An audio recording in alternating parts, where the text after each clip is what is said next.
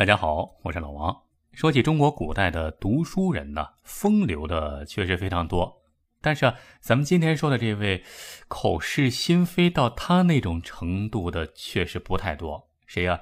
就是晚清著名的一个人物，维新派领袖康有为，人称康圣人的这位康圣人康有为，一向是倡导一夫一妻制啊。喊的这个口号比谁都响，可是他呢，娶了六房妻妾，不仅如此，而且还是处处留情。这哥们儿啊，在这风流这方面做的确实比较没什么品位。比如康圣人当年还没去北京的时候，在上海有一次去了上海，那自己的大才子啊，名人，于是啊，就在上海开始了轰轰烈烈的干什么呢？逛妓院行动啊，上海的几大妓院他是常客，到那儿啊，又是给人家题诗，又是作画但是，妓院虽然捧着你，不过妓院实际上是只盯着你腰包的，你得拿银子出来说话。你光写点字画，呃，虽然你有点名气，但是那时候字画还卖不了那么多钱，是吧？那不行啊。于是啊，康圣人在妓院就欠了一屁股债，这欠来欠去。实在没钱还怎么办呢？康圣人呢就想了个主意，就买了一张船票，偷偷的，嘿嘿，没错，偷偷的跑了，要跑跑哪儿啊？跑广东去。但是啊，偏偏凑巧的是，买船票的时候被人给发现了。回去一说，那康圣人康有为要跑，那大家伙赶紧去找他吧。于是啊，上海几大妓院莺莺燕燕，几大头牌妓女浩浩荡荡。就带着人就跑到这个码头，跑到船上，是一通搜查，就要把他给抓出来呀。但是找来找去，找不着。这康圣人没在船上，那那去哪儿了呢？没办法，只好走了，只好下了船。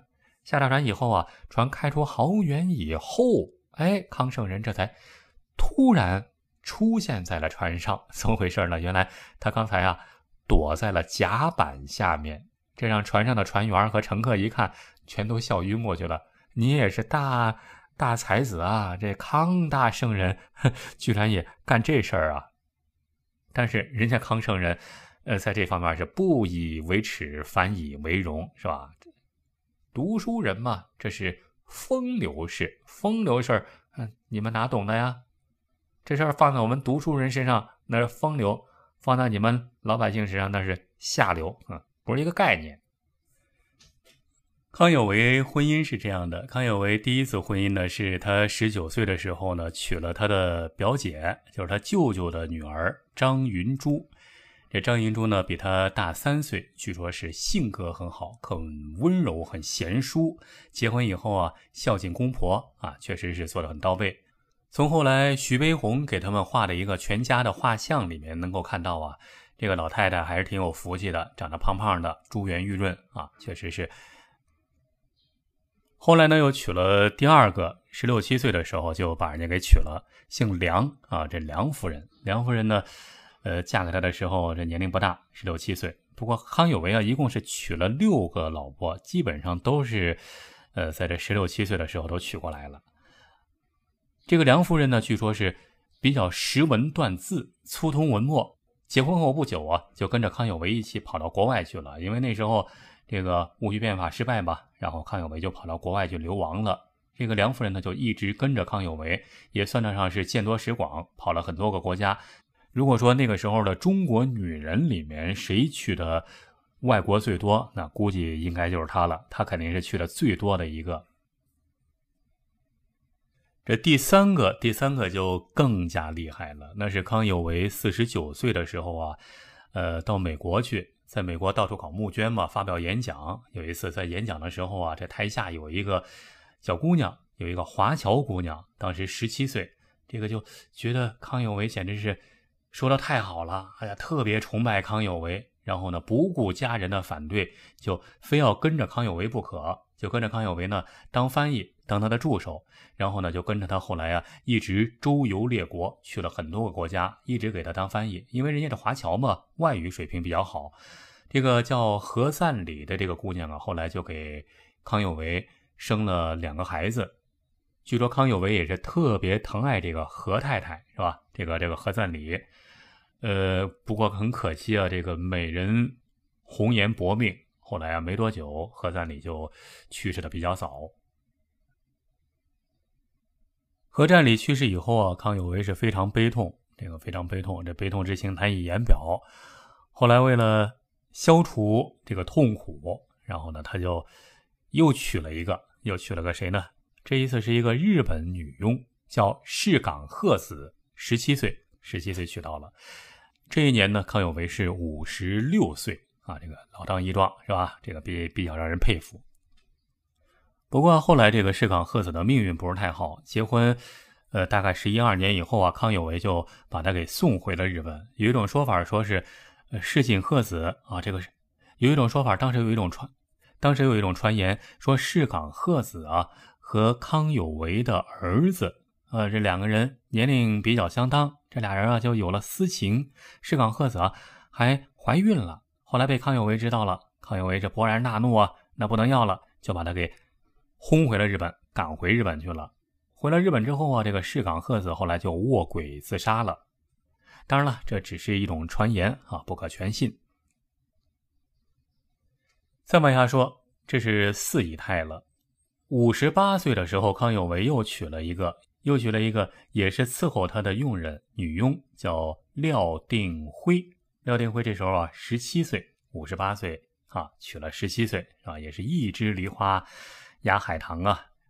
呃，关于这个廖定辉，史料上的记载不是太多，但是可以肯定的就有一点就是很漂亮。你不然的话，不然的话，康有为也不会娶，是吧？十七岁的姑娘漂亮。就跟了康有为。再往后来，到了一九一八年了。你看，一九一八年，整整一百年前呢。这时候啊，康有为已经六十二岁了。六十二岁的康有为又娶了一房姨太太。这房姨太太更不得了，是什么呢？说起来特别有意思。话说这一年啊，有一回康有为就带了几个美女啊，说是美女，其其实就是这个妓女啊，就在西湖上划船。在那玩呢啊，就觉得很爽啊，很舒服。然后康大圣人呢就作诗一首，吟诗一首啊，意气风发写了一首诗，有两句是“南庄西子泛西湖，我亦飘然范大夫”啊，什么意思呢？就是我就像当年的这个范蠡是吧？范蠡游西湖一样，我旁边跟着的是西施啊，多爽啊！这首诗一出来，所有的人都是为之。大笑说：“这康有为这家伙，这简直太不要脸了。”当时的报纸啊也在笑话他，说：“这康圣人简直是太过分了，是吧？”但是你不管怎么笑话，康有为人家在这一次又有了艳遇。什么艳遇呢？康有为有了很大的收获，就突然间呢就看到西湖边有一个渔家女，呃，一个渔家女子正在那浣纱。那什么叫浣纱呢？不就是洗衣服嘛？浣纱啊，就是洗衣服，在湖边洗衣服。哎，康有为就一眼看中了这小姑娘，长得真叫一个水灵，真叫一个漂亮，这简直就是我心中的西施啊！这康有为二话不说就跟着人家，一直跟到了人家家。见到女孩的父母之后啊，就强烈要求娶那个女孩。那人家父母会答应吗？开玩笑，你都六十多岁的一老头了，是吧？这这这这小矮个，罗圈腿。这么大年纪，黑不溜秋，你你想娶我们家姑娘？我们家姑娘才十六，那行啊。可是架不住这康圣人。康圣人有两点长处，是吧？虽然长得很一般，但有两点长处。第一，有钱，用钱砸，拿钱下去能摆平多少事儿啊，是吧？第二，有名气，名气大。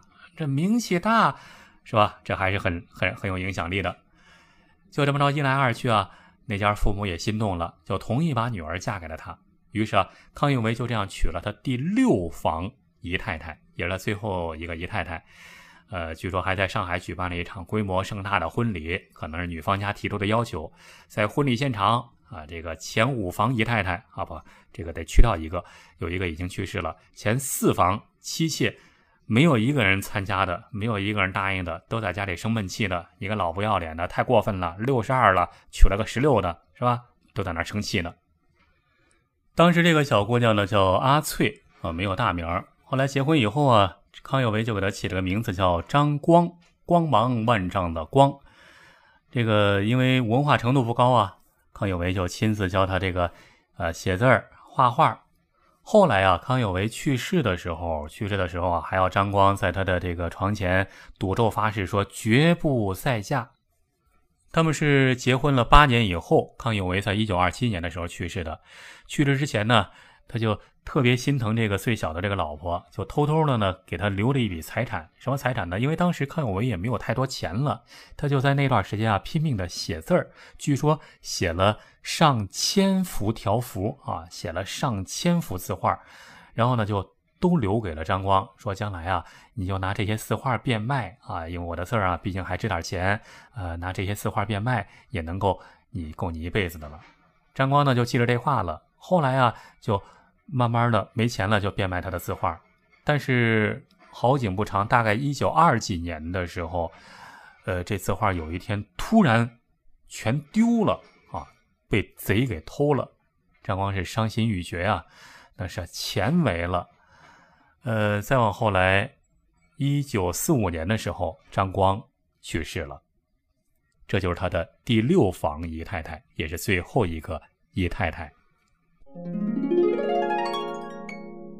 好了，今天的故事就说到这儿了。除了这个节目之外啊，如果您还想听到别的好玩的、有趣的语音故事，也欢迎您在微信里搜索老王的微信号，叫老王讲传奇，每天都会在微信里给你讲述各种各样的野史秘闻、悬疑大案、各种传奇故事。尤其是向您隆重推荐的是，最近啊，老王正在播讲一部中国特大重案系列。每集三十分钟超长版，欢迎到老王讲传奇微信公号里来找我。好，今天咱们就说到这儿，感谢您的收听，下期咱们再接着聊，下期再会。